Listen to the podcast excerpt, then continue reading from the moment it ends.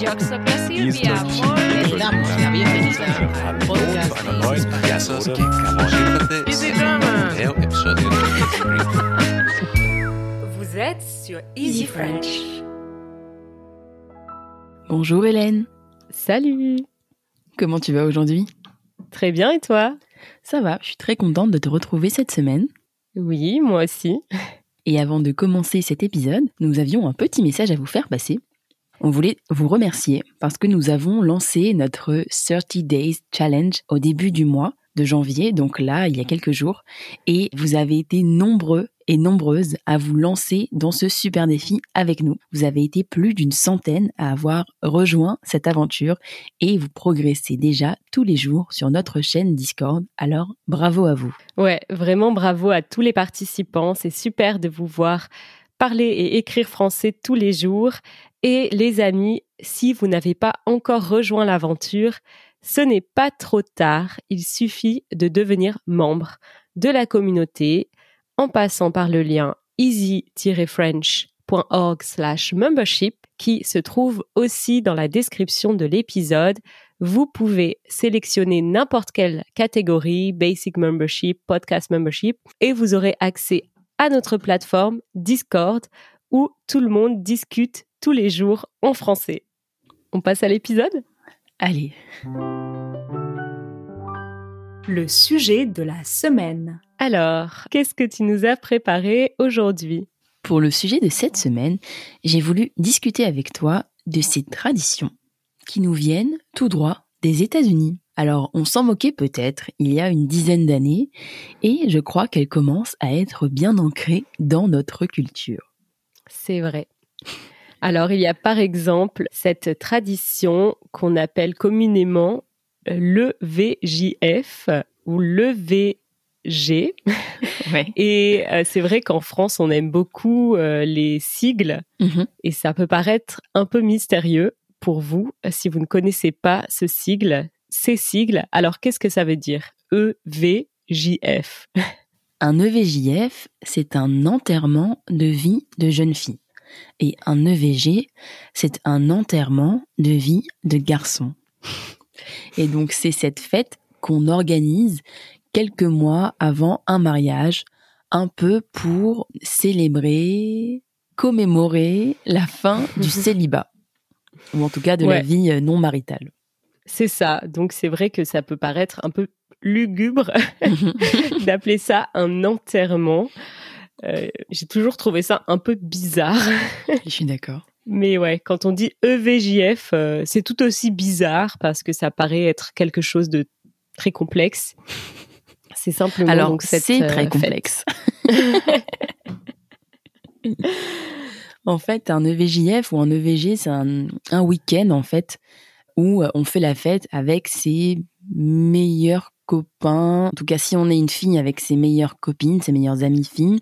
Et si on est un garçon, en général, c'est avec des garçons. Et on fait la fête. euh, On peut partir à l'étranger ou euh, dans une maison qu'on loue en France. Et voilà, ça dure trois jours. On organise plein d'activités. On organise aussi ce qu'on appelle des petits goodies. Alors, c'est ces petits objets. Vraiment, c'est tout droit des États-Unis. C'est euh, les t-shirts avec écrit Team Bride, ça veut dire euh, l'équipe de la mariée, ce genre de choses. Et c'est censé être un week-end d'amusement et d'insouciance euh, avant, voilà, de se marier. Hmm. Est-ce que toi, tu as déjà participé à un EVJF, Hélène? Absolument jamais. en fait, euh, j'ai personne dans mon entourage proche qui s'est marié. Donc, euh, je n'ai jamais participé à ce genre d'événement. Mais je crois savoir que toi, tu l'as déjà fait. Alors, c'est parce que tu as quelques années de moins que moi, mais Ouais. ça devrait arriver dans les années qui viennent, je pense. Et euh, effectivement, j'ai déjà participé à des E EVJF et j'ai déjà participé à l'organisation Mhm. des VJF. Et moi, je trouve ça euh, horrible. Je déteste ça. Et l'organiser et y assister. Je suis persuadée que aucune des personnes avec qui j'ai fait un EVJF n'écoutera ce podcast, donc ça va. Mais à organiser, c'est une tannée. Il faut mettre d'accord une dizaine de personnes sur une date de week-end. Et ça, déjà, c'est un défi en soi. Ensuite, il faut se mettre d'accord sur le lieu, sur les activités qu'on va faire. Et souvent, en fait, euh, le ou la mariée va réunir des amis de cercles différents. Et là, il faut réussir à mettre encore une fois tout le monde d'accord. Bref, moi, je trouve que c'est un casse-tête plus qu'autre chose. Et euh, je trouve que ça se passe rarement vraiment bien. Il y a toujours des tensions dans les groupes. Et, euh, et voilà, je suis vraiment pas une grande fan de VJF. Ouais, alors moi j'en ai jamais fait personnellement, mais c'est vrai que j'ai plusieurs personnes dans mon entourage qui ont déjà participé à ce genre d'événement et je n'ai jamais entendu personne me dire euh, ça s'est bien passé. Il y a que des histoires de conflits, comme tu dis, sur l'organisation, sur le choix euh, du lieu, sur euh, le menu, sur euh, les activités. Vraiment, je n'ai entendu que des histoires de conflits, de désaccords, de disputes. Donc euh, de rancœurs aussi qui se poursuivent jusqu'au mariage. Vraiment, j'ai l'impression que c'est un nid à embrouille cette histoire. Donc, euh, je sais pas. Je suis curieuse de voir comment ça va se passer si je participe moi-même à un EVJF. On verra bien. Et si toi, Mais, tu te euh, maries, est-ce que tu voudrais qu'on t'organise un EVJF Jamais. jamais, jamais, jamais. Vraiment. euh. Et puis, je trouve ridicule cette manie de partir à l'étranger. Je ne comprends pas parce que les gens partent à l'étranger pour un week-end. Ça coûte très cher. Et généralement, on ne profite pas du tout de cet endroit euh, qu'on a choisi parce qu'on passe son temps euh, à boire ou euh, à faire des activités qui ne nécessitent pas d'être à l'étranger. Clairement. Donc vraiment, je ne comprends absolument pas cette manie d'aller euh, à Prague, euh, à Lisbonne, À pour faire Ibiza, quelque chose. euh, à Marrakech aussi.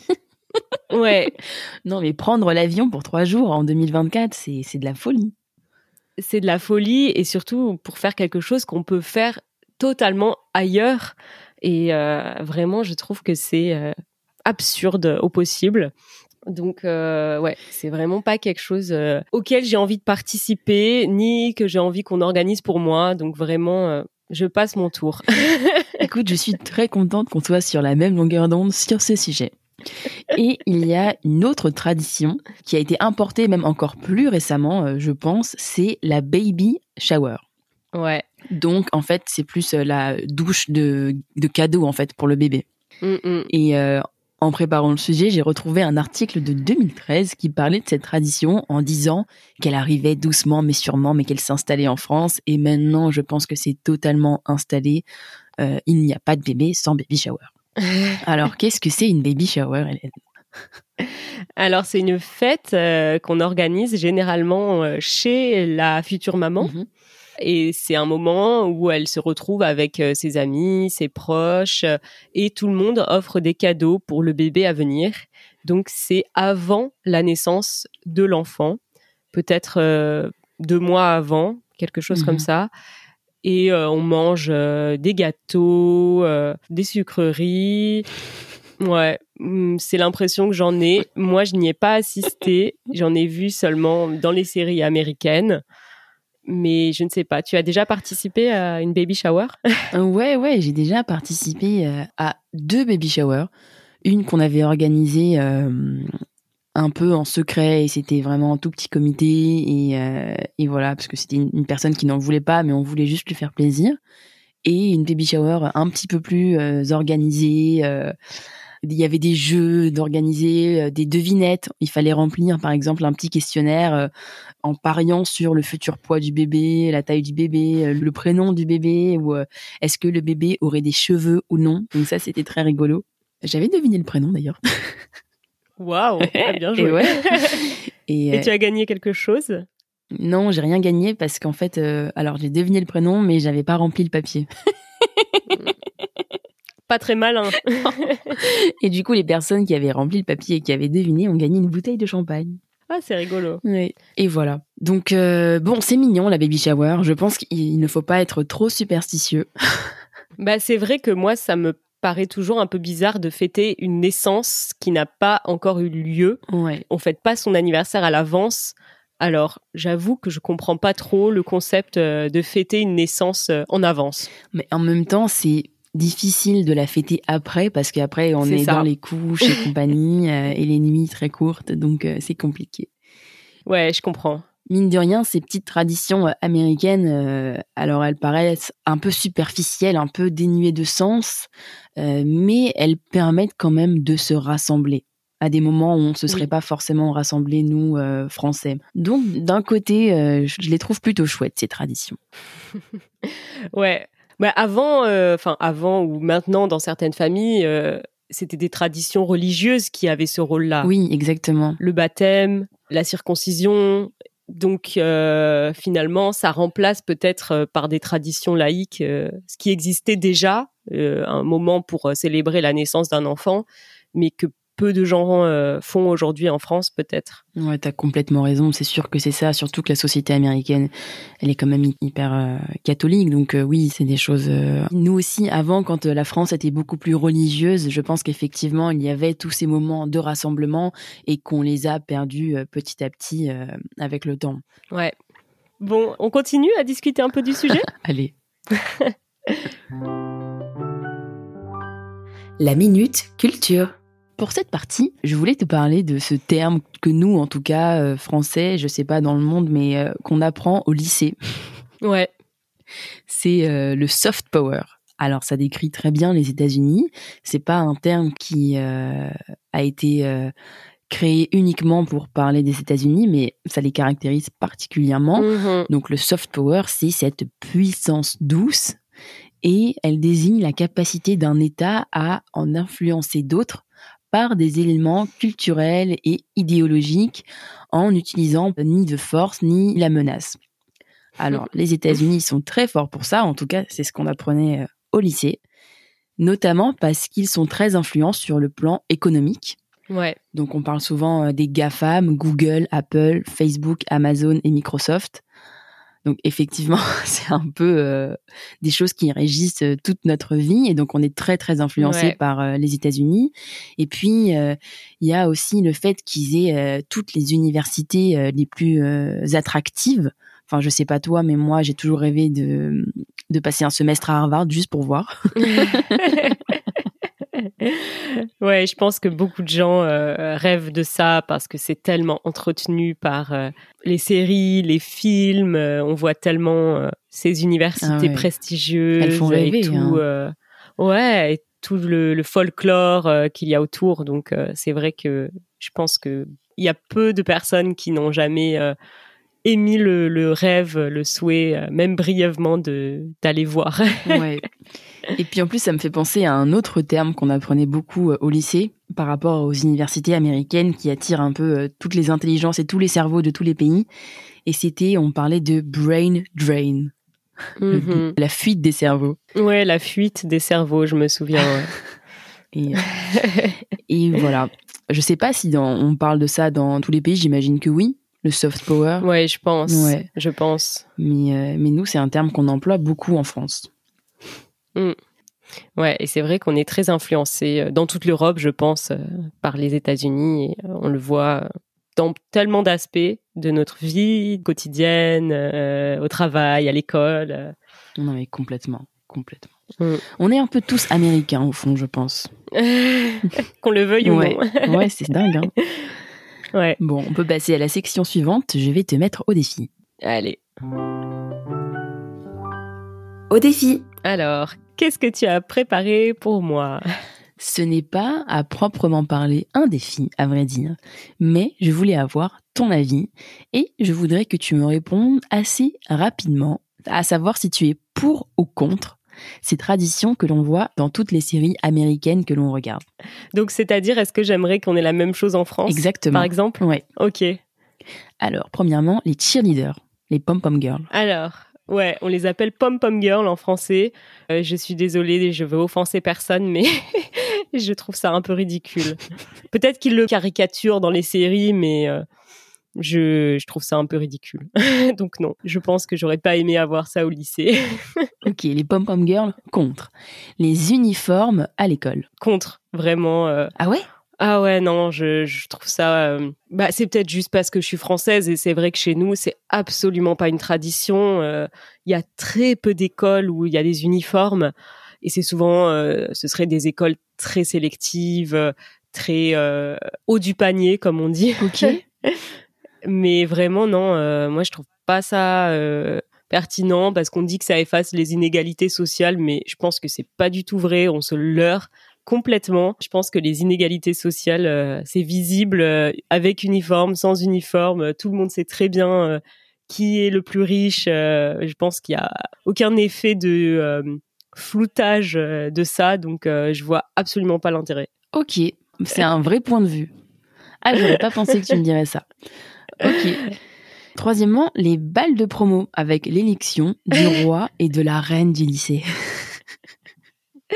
Euh, contre aussi, désolé, euh, vraiment, je non, je comprends pas. Je trouve ça très bizarre euh, d'élire un roi et une reine.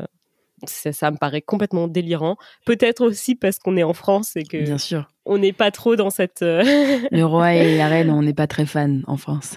ouais, on n'est pas très monarchie, donc. Et la notion de balle de promo, fêter la fin du lycée avec une grosse soirée. Pourquoi pas Ça peut être sympa. Pour les autres. Moi, je sais que c'est pas mon genre d'événement, mais c'est vraiment personnel. Mais je pense que sans doute ça doit être sympa euh, de pouvoir euh, au moins avoir un événement marquant pour vraiment. euh, c'est c'est important de marquer les étapes dans la vie et c'est vrai que en France on marque pas celle-ci et c'est dommage. Ok. Et dernièrement, j'espère que celui-là tu seras pour quand même, les casiers au lycée. Oui, euh, c'est vrai que je me souviens même quand j'étais au lycée, euh, je me disais que ce serait bien qu'on en ait des casiers aussi comme euh, aux États-Unis parce que nous on devait toujours porter nos Mais affaires. oui, on avait des sacs à dos hyper lourds. On portait tous nos livres de toute la journée, tout le temps. Ouais, ouais, ça c'est vrai que c'était vraiment pas du tout pratique, ouais. Je, Ça, ouais. C'est vrai que difficile de dire qu'on est contre euh, les casiers. Ah non, je pense que c'est une super invention, c'est une super idée. euh, ouais, je comprends pas que ce soit pas déjà mis en place depuis longtemps. ouais, c'est fou. Ok, ben en tout cas, merci de m'avoir donné ton point de vue sur, euh, sur ces quatre points euh, avec autant de, de transparence et d'honnêteté. tu veux nous dire aussi ce que t'en penses? Euh, moi, je suis d'accord avec toi, sauf c'est vrai, les uniformes. Je comprends ce que tu veux dire et effectivement, on saura toujours qui est riche et qui est pauvre malgré un uniforme. Mais c'est vrai que moi, euh, je trouve qu'il y a un côté, bah, on pense plus à ça, quoi. C'est un truc qu'on Hmm. efface. Euh, le matin, on n'a plus à penser à comment s'habiller. euh, on n'a plus à penser à ce qui est à la mode, ce qui est pas à la mode. euh, on vient à l'école pour étudier et, et voilà. Après, que ce soit une- effectivement une solution à des problèmes sociaux, je pense que tu as raison, c'est- c'est c'est Mm. clair que non. Mais moi, je crois que j'aurais bien, en tout cas pour moi, voilà, j'aurais bien aimé être dans une école avec un uniforme et ne plus avoir à penser à ce que je devais mettre le matin. Ouais, c'est vrai que c'est un côté euh, pratique. Mais bon, après, voilà, on peut pas exprimer sa personnalité à travers ses vêtements, Mm. etc. Mais moi, j'aurais bien aimé. Sinon, ouais, je suis d'accord avec toi, les balles de promo, je pense que j'y serais pas allée. ouais, moi aussi. Mais voilà. Bon, bah écoute, on peut enfin passer euh, à la section que j'attends toujours avec impatience. Allons-y. Je râle, tu râles, nous râlons. Alors, on parlait de soft power américain et il est effectivement bien en place depuis euh, bah, des siècles. Alors, il y a certaines traditions importées qui apportent, comme on a dit, des nouvelles célébrations, des occasions de se réunir, mais il y en a certaines que je trouve agaçantes, voire très envahissantes. Et j'avoue que c'est quelque chose dont je parle régulièrement, mais je pense que on n'en parle jamais assez. c'est les anglicismes dans la langue française, notamment au travail. Ouais, c'est vrai qu'on est vraiment euh, envahi d'anglicisme dans le monde du travail et, et ça a un côté un peu ridicule en fait. Complètement. Il y a des gens qui se plaignent euh, du fait que euh, ça altère euh, l'authenticité du français. Moi, c'est pas tant ça qui me dérange, c'est vraiment, je trouve qu'on est ridicule parce que les gens ne savent pas vraiment bien prononcer l'anglais euh, et ça fait souvent un peu prétentieux. On veut se donner l'air intéressant, important, euh, euh, parce qu'on voilà, on veut montrer qu'on est euh, ouvert sur le monde, mais en fait, c'est juste ridicule. Je suis hyper d'accord avec toi, surtout sur la première partie de ta phrase quand tu dis euh, qu'on parle de l'authenticité de la langue, etc. Moi, j'avoue que j'ai un peu fait le deuil de ça. Avant, je disais beaucoup ça et je me suis assise dessus et j'ai compris qu'en fait, une langue, elle évoluait.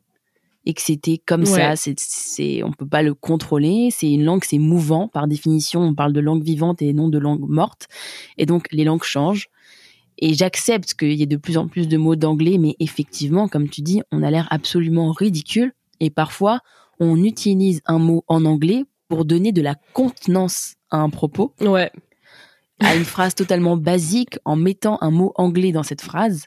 On pense que la phrase est soudainement plus intéressante et plus intelligente et plus pertinente, alors que pas du tout. C'est ça. On dit, euh, on va faire un call pour euh, montrer que c'est euh, important, Oui, voilà. c'est un moment euh, de travail, c'est sérieux. Alors que si on dit juste on s'appelle, Exactement.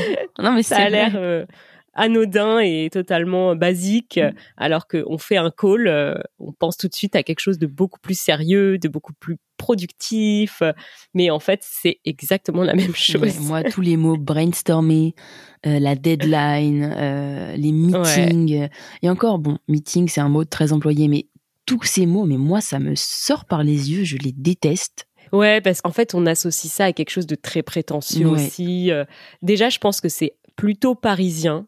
Tu crois? Ouais, j'ai déjà entendu ça. Euh, des gens euh, en dehors de Paris qui se moquaient des Parisiens, qui passaient leur temps à dire qu'ils faisaient des calls et, et qu'ils avaient des, des deadlines, alors que ailleurs qu'à Paris, ça s'utilise quand même euh, un peu moins. Ok. Donc ça fait partie du personnage désagréable du Parisien. désagréable et ridicule. qui se croit très important. euh. Non, mais comme tu dis, je pense que le mot call, il est hyper représentatif parce que quand quelqu'un fait un Ouais. call, mais on a l'impression que vraiment, pendant cet appel téléphonique, il va échanger euh, les codes euh, nucléaires avec un président, quoi. Enfin, c'est vraiment. euh, Alors que c'est tout simplement un appel téléphonique ou, euh, ou en visio et qu'on peut parler de la pluie et du beau temps, mais comme ça s'appelle un call, c'est sérieux. Exactement. Bon, merci d'avoir euh, poussé un coup de gueule avec moi, Hélène. Et je pense qu'on peut Avec passer euh, plaisir. à la session des ondes joyeuses. Allez. Les ondes joyeuses. Alors pour cette session, je voulais te parler d'une tradition dont j'ai déjà entendu parler, que j'ai déjà vue, mais qui est pas très répandue, en tout cas je ne crois pas qu'elle soit très répandue, et elle n'est pas encore arrivée en France, que je sache. Mhm. C'est, pardonnez mon accent, c'est le rehearsal dinner, donc le dîner de répétition. Tu sais ce que c'est?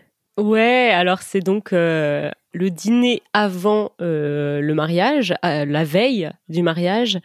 Et c'est un dîner avec la famille proche, les futurs mariés et leurs témoins. C'est bien ça? Mhm. Et donc, euh, est-ce qu'on mange la même chose euh, qu'au dîner du mariage? Exactement. Ils mangent la même chose. Ils, ils goûtent, bah voilà, les plats euh, du traiteur qui a été employé pour l'événement.